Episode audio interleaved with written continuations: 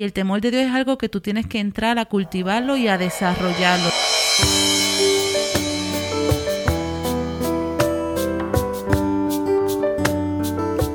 Yo soy Jessie Yo soy Atlin. y esto es Dios para todos.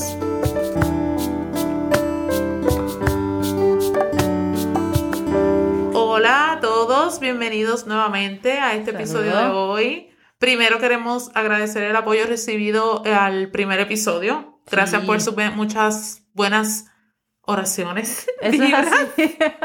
No me gusta mucho la palabra vibras, pero el, el sentimiento, Sí, el sentimiento y el apoyo que nos quisieron, que nos dieron con el primer episodio, así que estamos bien agradecidos con Dios y con todos ustedes. De verdad que sí, muchas gracias este, por este apoyo que estamos recibiendo y a seguir con este plan que Dios ha puesto de llevar su palabra y, y- y el compartir. Simplemente somos dos chicas compartiendo la presencia y la palabra de Dios. Amén. Amén. Pues, ¿qué queremos hablarle hoy? Uh. Hoy, hoy vamos a tocar un tema que, hablando la línea y, y yo así afuera, estuvimos un rato. Pues vamos a tratar de resumirlo en, en un poco tiempo, entre comillas, pero queremos tocar el tema de qué es el temor de Dios. Uf, y un tema bien fuerte, un tema que eh, implica muchas cosas, eh, un tema que a la gente quizás a veces no le gusta hablar No le gusta. y otros que quizás no lo entienden. Así que, que identificamos este tema, una vez fue, de hecho fue bien natural hablando y de momento fue, mira, de- tenemos que hablar de ese tema porque es un tema que impacta y un tema que nos guía.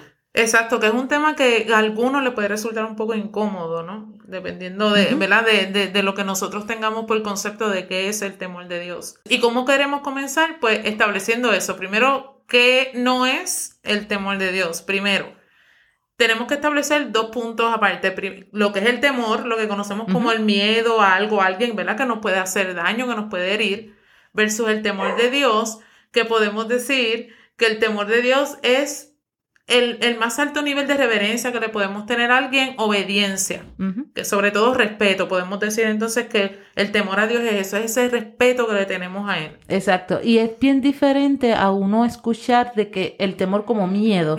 O sea, como que este Dios que viene a castigar, le tengo que tener miedo y lo tengo que, que tener allá y respetarlo porque es que me va a castigar. No, definitivamente Dios, nuestro Dios, nosotros creemos un Dios de amor por encima de todas las cosas. Así que, como dice Jessie, no es ese temor de miedo, es ese temor de respeto, Respeto. de honrarle. Y de estar consciente de la presencia de Dios en nuestras vidas. Exactamente. Eso es el temor de Dios y, es- y eso implica. Exactamente. Ahora, val- valga la redundancia, ¿qué implica tener temor a Dios en nuestras vidas? Pues podemos decir muchísimas cosas, pero el temor a Dios puede implicar, primero, te- que tenemos la conciencia de que Dios es el dueño de nuestras vidas, de nuestras almas. Eso es lo primero. Cuando tenemos el temor a Dios, estamos conscientes de que el dueño de nuestras vidas, nosotros no somos dueños de nuestras vidas, es. Dios simplemente el, el dueño y el centro.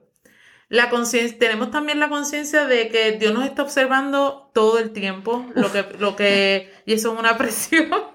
Y eso es importante, fíjense que, eh, que muchas veces nosotros, y, y vemos personas, y nosotros mismos en algún momento lo hemos hecho, eh, que aparentamos mucho, ¿verdad? No, es que me tengo que portar bien porque es que estoy, porque aquí, porque es que estoy allá, porque estoy en la iglesia, porque estoy en el retiro, porque estoy en este otro lado. Y muchas veces eh, somos los únicos que pensamos que somos los únicos que en nuestro cuarto pues están con nosotros solos y ahí somos realmente quienes somos.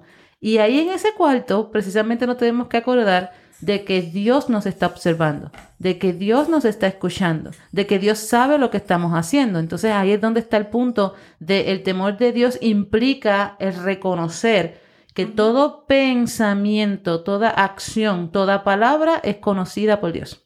Todo lo que hacemos en nuestra conducta diaria.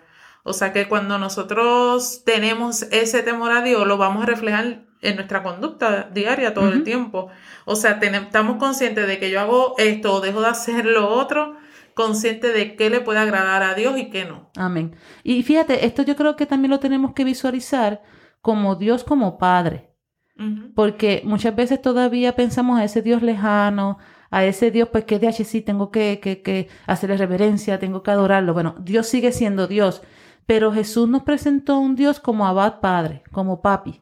Mira, es que es mi papá. Y muchas veces, ¿verdad? Tenemos, yo en el caso he tenido la bendición, y sé que mi hermana Jessie también, que hemos tenido la bendición de tener padres bien buenos, padres, Amén. ¿verdad? Que, que, que, que, que nos cuidan, que son sabios, que nos respetan, que son excelentes padres. La realidad es que nuestra crianza fue muy buena con, con, con nuestros padres, Somos Jessie con el de ella y con el mío. este, somos afortunadas Si nos dejan hablar de nuestros papás, estamos como... Exacto, como cinco episodios.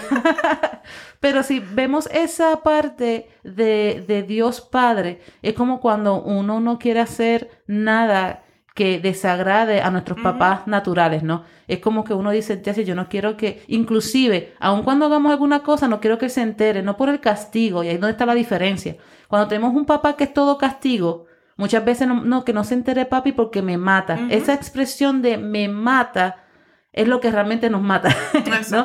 Ahora, cuando tenemos una relación con, con nuestros papás, que podemos hablar con ellos, que podemos decirle, pero que no queremos que se enteren quizás de cosas o no queremos hacer cosas precisamente porque no queremos eh, eh, desagradarles, porque no que- Defraudarlo. defraudarlo, porque no queremos eh, romper esa confianza, ¿verdad? Que tenemos con, con, con ellos. Pues esa es la relación que estamos hablando con Dios precisamente. No decir de que, ay, estoy pensando en algo malo, no lo pienso porque Dios me va a castigar. Me va a ir mal en el trabajo, me va a ir mal en el camino, me va a venir un camión y me va a aplastar. No, ese no es el Dios que estamos predicando porque no es el Dios real. El Dios real es un Dios de amor, es nuestro papá, como dijo, como dijo Jesús. Y ese temor de Dios nos lleva a yo analizar mi vida precisamente eh, tomando la conciencia de eso, de que. Dios está presente en cada segundo y que yo no quiero desagradarle. Y que hacemos de nuestra vida eso, buscar que en todas nuestras acciones agrademos a Dios. Que con lo que hacemos, con lo que pensamos, con, lo, to- con todo. Y de eso, obviamente, todos fallamos, somos humanos. Pero en ese sentido, no quedarnos ahí estancados. Es como que, ups, hice esto, pensé aquello, comenté esto. y eso yo sé que cuando nos da esa incomodidad, cuando tenemos el temor a Dios, tenemos la incomodidad de que Esa esto no, le agrada, esto no le agrada a Dios. Y estamos conscientes de eso. Y esa es la palabra, esa, esa incomodidad, porque de hecho, este, cuando lo vemos, yo estaba eh, escuchando a, la iglesia y había una, un comentarista que estaba diciendo que el, temor de Dios es como una alarma. Y eso está interesante. Fíjense, porque como decía Jessie, es que es algo que te incomoda. Y es como, por ejemplo, cuando nosotros este, tenemos un fuego en la casa y tenemos un detector de humo, la alarma lo que está haciendo está diciendo, oh, oh, aquí hay humo, ten cuidado con el humo, porque ah, entonces significa que hay fuego. Entonces tú puedes reaccionar. Si tú no tienes esa alarma, se te quema toda la casa. Y a tiempo. Exacto. Entonces, el, el- lo que hace esa alarma es decirte a tiempo precisamente, este, mira, hay fuego, entonces tú puedes reaccionar. Si es en la cocina, a mí me pasó, no se sorprenden. Cuando yo compré mi apartamento, mi mamá me acuerdo que me dice, Adlin, ay, tan lindo que está el apartamento y lo vas a quemar. y yo, no digas eso, eso no va a ser así. Pues sí pasó. Eh, dejé un aceite prendido, me fui y me dormí. Y cuando regreso estaba toda la, cocina en, fuego, o sea, en el área de la, estufa, y tuve que buscar un tapón para, para parar el, el de esto, tiré una toalla mojada, hice un par de cositas, pude reaccionar a tiempo antes de que el fuego se propagara. Ese es, ese es el temor de Dios. Ujú. El temor de Dios es que de momento tú puedes ver algo, es esa alarmita que dice, oh, oh, espérate, Aquí hay algo mal. aquí hay algo mal, esto no está bien, discierne, piénsalo, busca de Dios, comunícate con Jesús, con el Espíritu, que el Espíritu Santo te escudriña, como dice la palabra. Eso es el temor de Dios. Es como un stop. Eso. Es como que, oh, fallé aquí. Esto no está bien. O ya lo hicimos, por lo, por lo pudimos haber hecho, qué sé yo, dije algo que no debía. Quizás este pensé algo que no debía, lo dije, qué sé yo, o lo que sea. Pero entonces tenemos cuando tenemos eso como que no, párate. Esto no lo puedo seguir haciendo porque yo sé que en el fondo esto no está bien y ese es el temor de Dios cuando nos, cuando nos sigue molestando, como Exacto. dijimos ahorita. Y es cierto, Jesse, porque inclusive tú lo estás viendo desde el punto de vista quizás algo hasta pequeño, ¿no? De pensamiento, de nuestras palabras, de nuestras acciones. Pero si nosotros aplicamos en nuestro día a día el temor a Dios, esto realmente es algo grande. O sea, mire, es por ejemplo, nosotros como puertorriqueños, ¿verdad? Vivimos un, un momento donde estábamos en huelga y estábamos, eh, ¿verdad? Ese verano famoso. Este, Candente. sí. Pero algo que yo estaba meditando era que estábamos todos luchando, ¿verdad? Y todos estábamos hablando en contra de la corrupción. ¿verdad? Y el temor de Dios se supone que te aleje de la corrupción, pero si nosotros analizamos bien, la realidad es que el gobierno está haciendo reflejo de lo que nosotros estamos haciendo como pueblo. Arlene, ¿cómo tú vas a decir eso? Claro, yo sé de estudiantes, amistades mías, que mintieron en la beca PEL para tener la beca completa. Conocemos a gente que miente en las planillas porque no quiere pagar impuestos. Conocemos inclusive, inclusive, eh, muchas personas que te dicen, si me pagas en cash, mm, te ahorras el IBU. Eso, eso ¿Es correcto? No, no es correcto. Pues tiene que haber un temor de Dios que me dice, no, yo quiero con mis acciones honrar a Dios. A mí me pasó una vez que fuimos a, con mi mamá a, a que queríamos comprar unas ollas y eso, unas garantías que habían. Y yo estoy hablando con la señora y ella me dice pues que están bien este, fuertes con las garantías porque la gente, es que la gente abusa, la gente siempre de lista y qué sé yo, y después que me hace todo esta, este speech, todo este cuento, eh, cuando vamos a pagar me dice, bueno, si me pagas en cash, te ahorras el IBU. Y yo me quedo mirando y le digo, pero usted no me acaba de decir que la gente abusa, que no hace lo correcto, que engaña. O sea, eh, no, tenemos que decidirnos, ¿no? Ese temor de Dios nos mueve que nosotros siempre vamos a hacer lo correcto ante Dios. y, y, es lo que, lo que nosotros tenemos que cultivar, porque al ser un don, el don tú lo tienes que cultivar. ¿Ok? Y el temor de Dios es algo que tú tienes que entrar a cultivarlo y a desarrollarlo dentro de esa presencia de Dios para que sea esa alarma que necesitamos en nuestras vidas. Porque si no, mi gente, pasamos día a día y no nos damos cuenta. Y, el problema del, del, don de temor de Dios, algo bien fuerte, es que en otros dones quizás tú te das cuenta cuando de momento no lo tienes ya. Pero el temor de Dios es algo que es como, como el efecto del video.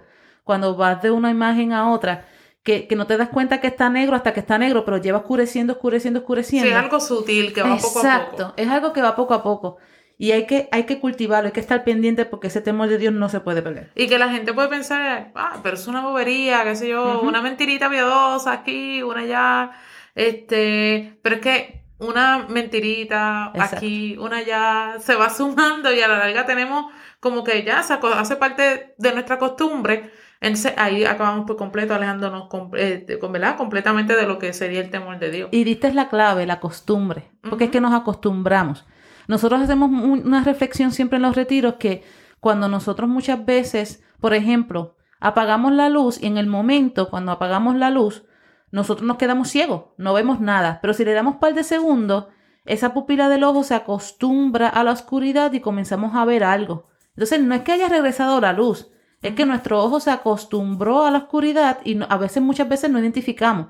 De hecho, a mí me pasó en, en, en, Huracán María, por fin regresó la luz en casa de mi tía y cuando fuimos a visitarla, eh, cuando vemos está todo apagado. Y yo, pero, pero Titi, ¿qué pasó? Ay, es que me acostumbré y ya. Sí, la fuimos mucho. Sí, ya me acostumbré que no había luz. Eso mismo pasa en nuestras vidas, nos acostumbramos tanto a la oscuridad que entonces no nos damos cuenta que no hay luz. Entonces, ese temor de Dios lo que viene es a decirnos, Busca la luz, aquí está la luz. Y como dice la palabra, de que entonces esa luz va a sacar todo afuera y tú puedes ver, pues ese es el temor de Dios. El temor de Dios es esa luz que te va a decir, esto lo estás haciendo bien, esto lo estás haciendo mal. Y que como tú dices, como un don del Espíritu, nos enseña a vivir en obediencia. Pues una cosa va con la, con la otra. y, y es esa obediencia en nuestro estilo de vida, en nuestro quehacer diario, en nuestra rutina. Es, es obedecer a Dios es llevarle esa obediencia diaria con nuestras acciones. Que no tenemos que andar con la, como dicen en la calle, este, pendiente o con la perse, como dicen los muchachos, de que no puedo hacer esto porque Dios me está mirando y me va a castigar. No puedo hacer esto porque Dios me está mirando. Pues, digo, de verdad, ojalá tuviéramos esa conciencia, pero no vamos a estarle con la vida con un temor a todo, porque todo es malo, porque Dios me va a castigar. No es eso, es simplemente el no defraudarlo. Y ya está. O sea, el no desobedecerlo, no defraudarlo. Exacto. Y que es parte de la relación. Miren, la, la, realidad es que eh, nosotros le podemos hablar de, ¿verdad? Eh, de las experiencias que hemos tenido poderosas con Dios. Siempre hemos dicho que esa es la mayor evidencia, la, la vivencia que nosotros tenemos eh, con, con, con, Dios día a día. y la realidad es que cuando temor de Dios también se puede definir como esa relación con, con nuestro Padre más allá de un negocio, porque lamentablemente muchas veces vemos a Dios como este negocio de que, pues mira, yo hago estas cosas, voy a la iglesia, hago esto, pero tú me bendices en esto y esto, y como que hacemos, pues firma aquí y ya cuadramos. De parte y parte. Exacto.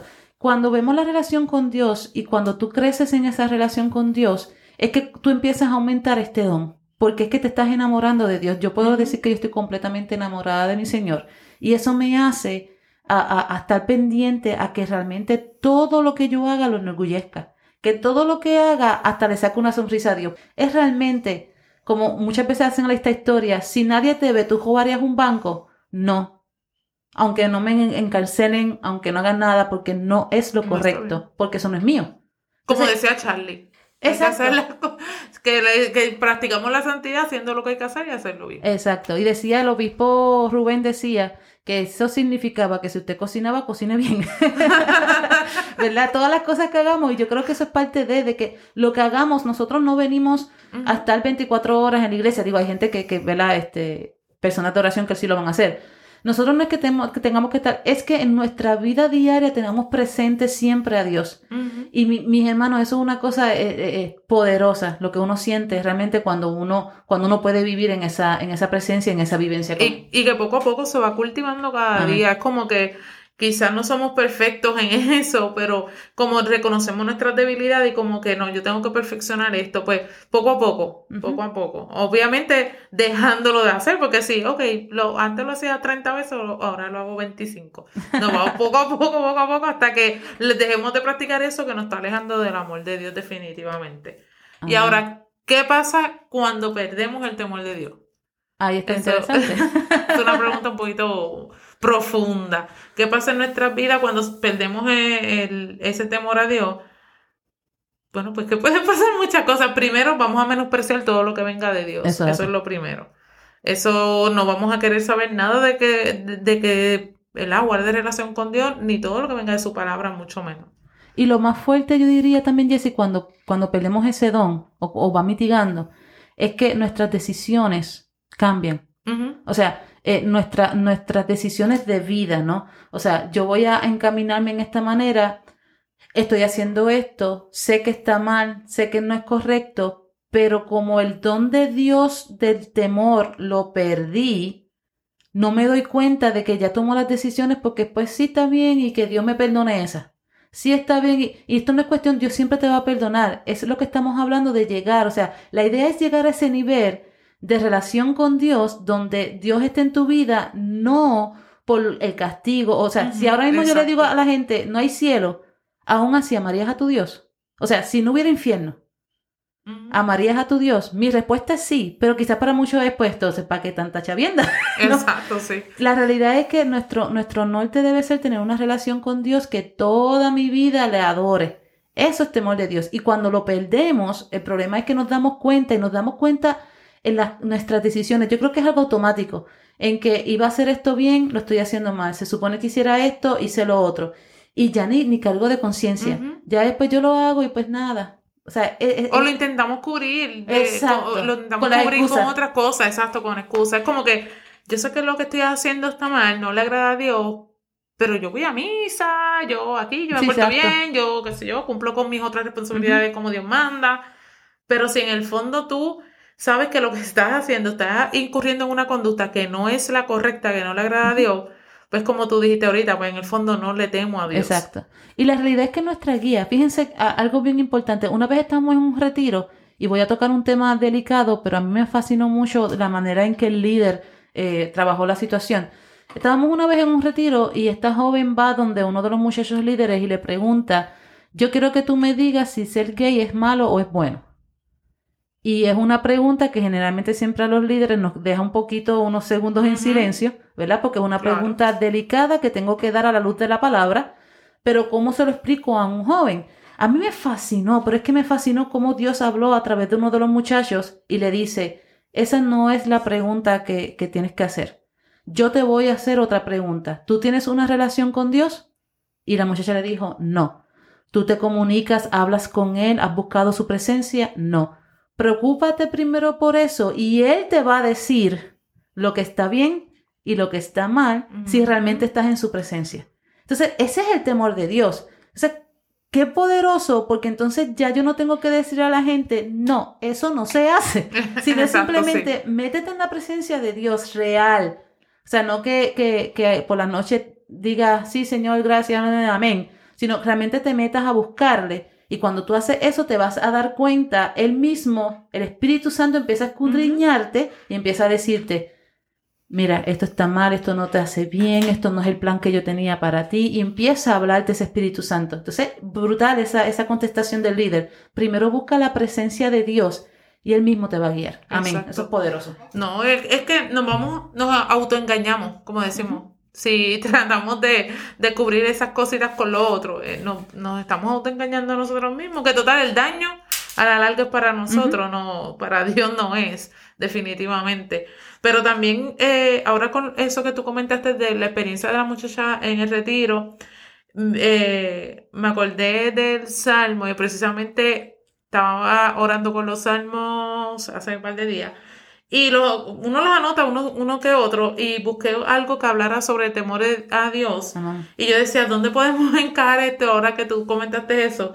Que el Salmo 147 que dice, Dios se complace en los que le temen. Amén.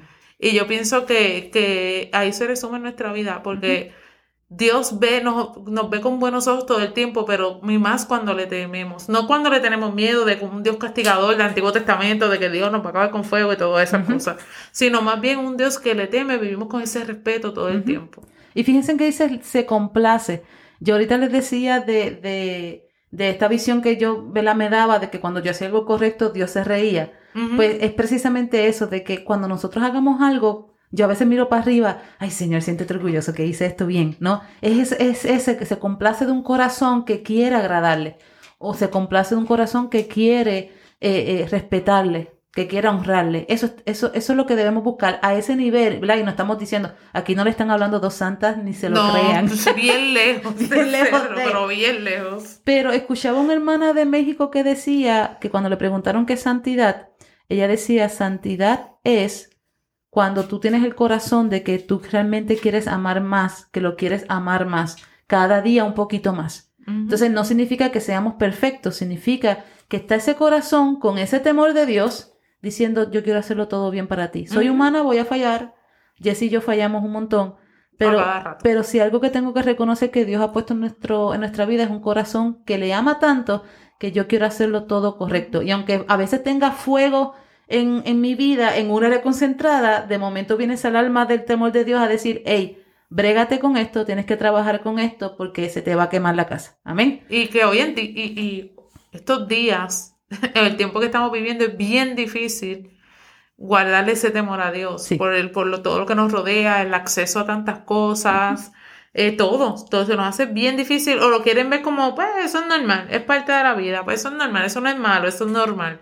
Entonces, muchas cosas detrás de ese, eso es normal, nos hace ir perdiendo e, ese temor a Dios en simples cosas que parecen bobos, por decirlo así, pero que cada día nos alejan un poquito más a ese, a ese temor de Dios. Porque la realidad es que hay mucho ruido, es como eh, los que conocen a Jessie saben, ella vive cerca de la autopista y cuando yo voy a casa de ella, antes de la pandemia, este, eh, eh, yo escucho los carros y, y ya ella no los escucha ya ella como que, que, que no, no, se escucha nada, ¿verdad? Porque su, su, oído se acostumbró. Entonces, el problema que tenemos, y es tan fácil perder, como tú dices, Jesse, el temor de Dios, porque es que nuestro oído ya se está acostumbrando al ruido del mundo.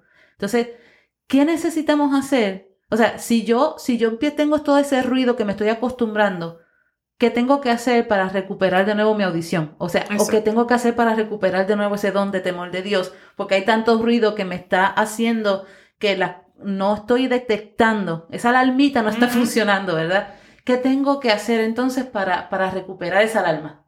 ¿verdad? Esa es la pregunta fuerte que nos tenemos que hacer, que nos tenemos que hacer hoy. Que yo pienso que se recupera, es algo diario, un trabajo continuo, mucha oración, mucho, mucho pedirle a Dios, ¿verdad? Que no perdamos ese temor a Dios. Y ante todo pedirle eso, porque eh, otro salmo dice que el principio de la sabiduría es ese, es el temor a Dios. Ahí comienza la verdadera sabiduría. Eso que, que si nosotros oramos a Dios para que nos dé ese, eh, eh, ese temor, ese, ese respeto a vivirle a Él, vamos a pedirle sabiduría y con, y con eso se comienza con la sabiduría, con el temor a Dios. Amén, amén. Y la realidad es que, miren, eh, algo que siempre hemos dicho, no hay mandamiento que Dios no haya puesto que no sea para nuestro bien. O sea, la gente ve los mandamientos como una carga y es completamente falso. Eh, los mandamientos precisamente son para guiarnos a nosotros a ser felices. Eso es todo. Eso es todo. O sea, cuando, cuando Dios te dice no matarás, Él sabe lo que implica en tu mundo espiritual y hasta en tu mundo psicológico, el tú matar. O sea, El él tener esa sabe carga, exacto. el tener esa carga. Oye, no mates. Hay un respeto a, la vida, hay un respeto, y eso incluye el aborto, hay un respeto a la vida. Él nos trae todos esos mandamientos y toda esa orientación para que nosotros seamos felices. Así que si yo tengo la alarmita y prendo la alarmita del temor de Dios en mi vida para hacer todo lo que haya que hacer, hacerlo bien y todo el tiempo hacerlo correcto, estamos hablando de que voy a tener una vida próspera, que voy a tener una vida feliz, una vida en paz. Esa es la realidad. E- Y ese es el don precioso. Y voy a tener una relación con Dios increíble de hija a nuestro papá. Esa es la realidad. Amén. Simplemente, simplemente decir que si en, en estos momentos, hermano, que nos estás escuchando, sientes que has perdido ese don de temor de Dios, en estos momentos vamos a orar para que precisamente Dios comience a cultivar, a desarrollar, a, a- a crecer ese don en ti. Vamos a orarle al Espíritu Santo, que es el que yo digo que es el administrador de los dones, para que nos escudriñe, para que nos dé, ¿verdad?, esa, esa visión de nosotros mismos, para conocernos nosotros mismos, porque muchas veces necesitamos eso. Así que vamos a orar, hermano.